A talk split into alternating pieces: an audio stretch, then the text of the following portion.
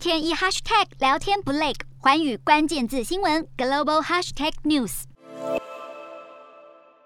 边境战火一触即发，美国首批增援美军已经在五号抵达位于波兰东南部里兹索夫的军事基地。为了还以颜色，俄罗斯国防部表示，已调派苏凯二十五攻击机到白俄罗斯进行军事演习，预定持续到二十号的军事演习会有将近一点三万名士兵、三百辆坦克、五百辆装甲车和三千五百名伞兵参加。德国发行量最大报纸《画报》引述情报单位的机密文件报道，普丁入侵乌克兰的计划分为三个步骤：第一是占领乌克兰主要城市，然后扶植亲俄的政权；最后一步则是把所有维权人士和异议分子关进集中营。报道指出，俄国并吞乌克兰后将成立新的联盟国，成员包括俄罗斯、白俄罗斯和乌克兰。还说，普丁发起作战的时间不会晚于三月。美军则评估俄罗斯有能力只花两天就攻下基